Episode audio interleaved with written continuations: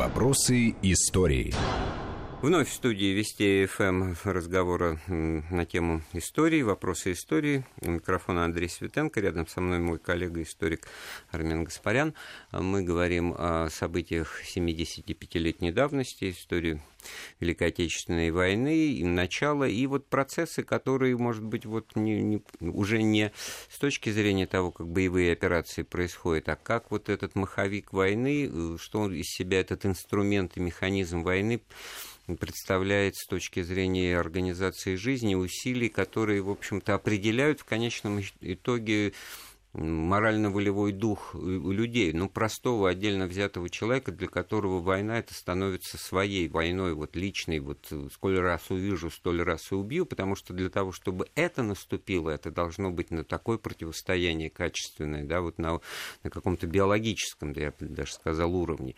И причина этому, значит, ну, самое поверхностное общее объяснение, это вот эта вот фашистская идеология, а в чем она вот на практике э, проявлялась э, как вот область применения, да, есть такое понятие. Здесь надо признаться, что э, самые жесткие и чудовищные случаи э, оккупационной политики первых вот как раз недель войны, они связаны были не с немцами, не с э, айзац-группами, а я имею в виду это Львовский погром, осуществленный батальонами специального назначения, составленными из украинских э, националистов Нахтигаль и Роланд, это фронт литовских активистов, это, по сути, можно считать спецподразделением Аббора, поскольку, начиная с 1939 года, это все э, было инфильтровано немецкой агентурой.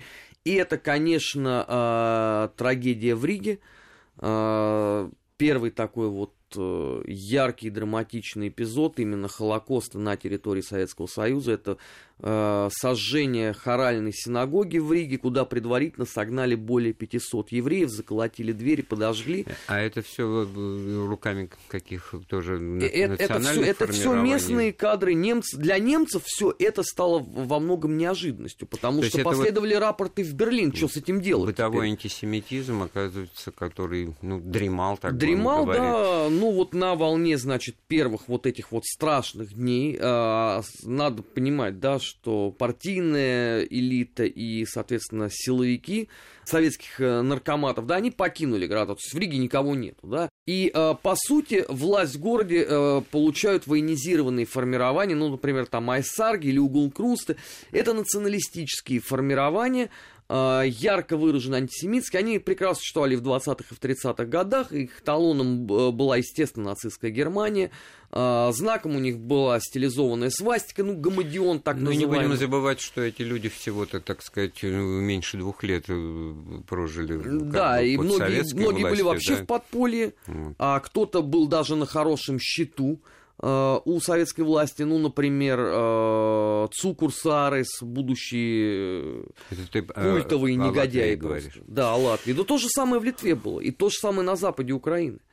А ситуация была одна и та же. То есть для немцев во многом это ну стало что, неожиданностью. А вот, ну что, мы на, на этом месте, получается, даже обеляем фашистов? Нет, мы ни в коем случае не обеляем, Нет, потому конечно, что потом да? они зачистили условно вот это вот пространство Нет, и такая, восполнили этот процесс им собой. такая активность не нужна была, поэтому, собственно говоря, вот все эти формирование... Это, тут проблема в чем, что сначала же в город заходила не Айзац-группа, да, какая-нибудь, или не команда, а заходил Вермахт, который отвечал за порядок. А вот условно сожжение хоральной синагоги это беспорядок в уверенной тебе территории, за которую ты должен отвечать Но перед те, Берлином. кто это делал, хотели выслужиться перед своими новыми хозяевами, э, хотели, во всяком случае, реализовать свои подспудные вот именно, так сказать, взгляды на жизнь, так мягко Потом, конечно, говоря. когда да? Ну, оккупационная администрация, не, не когда у тебя начинает работать гестапо, а, полиция безопасности, да, у тебя тут есть наместник какого-нибудь там гуляйтера, да, тут уже все по-другому. А когда это вермах, который не очень понимает, что делать, потому что э, ведь, несмотря на полученный приказ там о комиссарах, да, и объявление о том, что это будет война не такая, как во Франции, многие же искренне полагали в том же вермахте, что это просто фигура речи. Особенно вот это кадровое прусское офицерство. И только очень жесткими методами, потому что там рейхсфюрер давил с одной стороны, а с другой стороны давил ОКВ, где-то начиная уже с августа настроение меняется, все понимают, надо действовать максимально жестко. И вот тут, тут уже, кстати, гораздо более спорный вопрос, а кто там больше совершил э, поощрение военных преступлений? Условно, интеллигент и прусак Манштейн или какой-нибудь э, командир э, дивизии СС «Мертвая голова» Теодор Рейки? Это очень спорно, при ком творился больше беспредел в тыловых районах. Ну, потом-то легко было это все перенацелить только на эсэсовские части, и в данном случае, конечно, там ну, кадровый состав людей по их взглядам, по их истории, так сказать, ну, больше располагал к тому, чтобы этими вещами заниматься. Но в любом случае очень интересная деталь э, этой темы, что вот такой вот в кавычках энтузиазм местного населения, так сказать, антисоветски настроенного, он в первую очередь... Новых были... республик. Но, в новых республиках, на вновь, так сказать, приобретенных территориях незадолго перед войной, он в первую очередь вылился в, в, в истребление евреев. Вот, вот это вот подспудное какое-то... Евреев вот... и русских. А, здесь вот, вот э, мы все время, когда вот. говорим про вот эти массовые э, зачистки этнические, мы, э, опять же, по советской традиции, мы все время э, говорим о том, что уничтожали только евреев. Это не совсем правда. Потому что русских уничтожали с, с абсолютно не меньшим воодушевлением. Особенно этим отличилась Западная Украина потому что, как известно, походным, э, походной листовки Кривого провода АУН от э, июня 41 года, там так и было написано, что э, украинец, помни, э, значит, э, ляхи, жидова, твои враги, уничтожай их. Вот согласно вот этому вот документу они и действовали.